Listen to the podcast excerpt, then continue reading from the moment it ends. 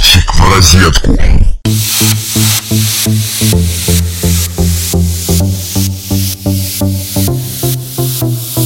Здравствуйте, дорогие слушатели! С вами Инна и рубрика «Розетка. Специальный выпуск». И сразу начну с загадки. Найдите связь между следующими фактами. На улице жара, проходит чемпионат мира по футболу, и буквально неделю назад я вернулась с Праги. Да, товарищи, сегодня я хочу побеседовать с вами о пиве.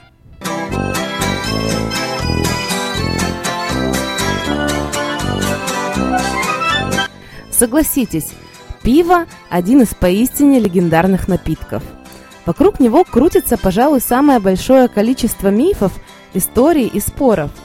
Например, до сих пор люди спорят, полезен этот напиток или все-таки вреден – но вроде как некоторые ученые и медики даже договорились, что в разумных количествах, не превышающих 2-3 кружки в день, оно все-таки полезно.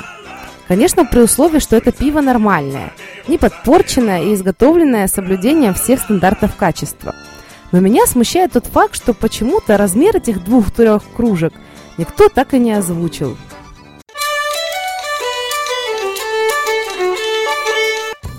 Итак, немножко истории – до сих пор непонятно, кто и когда изобрел пиво. Но археологические раскопки, проводимые в Египте, указывают на то, что секреты приготовления пива были известны египтянам уже в 2800 году до нашей эры. Остатки напитка, найденные в керамических сосудах в Эквадоре и Чили, были изготовлены 6000 лет до нашей эры. Пивоварение в Древнем Перу вообще считалось священным обрядом и доверялось только девственнице-жрице. В общем, ребята, как видите, древние побухивали. А мы, сидя в барах с бокалом холодного пиваса, просто продолжаем эту прекрасную традицию.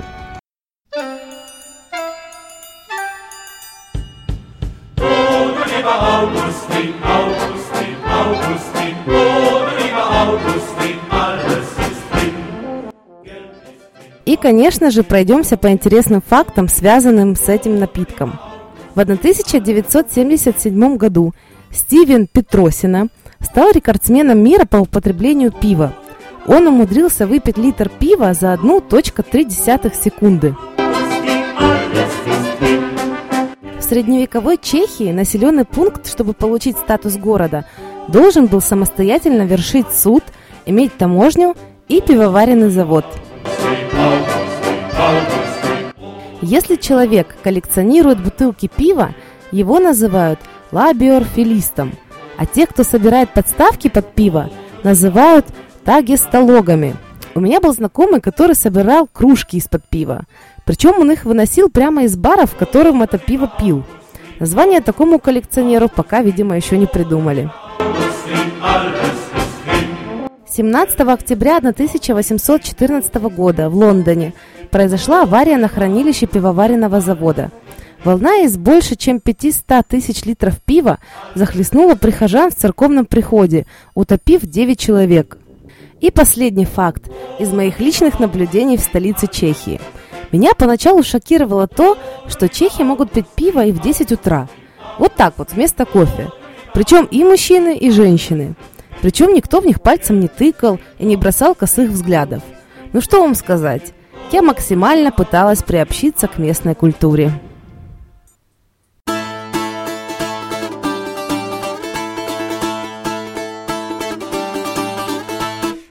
Кстати, пиво не только отличный напиток. Его можно использовать самыми разными способами. Итак, в пиве полезно купаться. Пивас не только хорош для приема внутрь. Берешь бутылку светлого, наливаешь в ванну и валяешься в ней, воображая, что ты король пива. Говорят, что это очищает поры, улучшает кровоснабжение рук и ног и снижает потливость.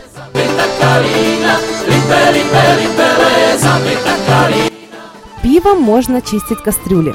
В былые времена остатки пива сливались, чтобы полировать медные чаны на пивоварнях. Все дело в том, что пиво содержит кислоту. Стоит лишь полить им поверхность металлической посуды, оставить на какое-то время, а потом оттирать. Многие парикмахеры советуют мыть слабые волосы пивом. Для этого налейте пиво в металлическую чашку и доведите на плите до кипения – После этой процедуры из пива выйдет весь спирт, способный иссушить волосы. Пиво необходимо остудить и смешать со своим повседневным шампунем и мыть этим всем волосы, как всегда. После этого волосы будут иметь больше блеска и лоска.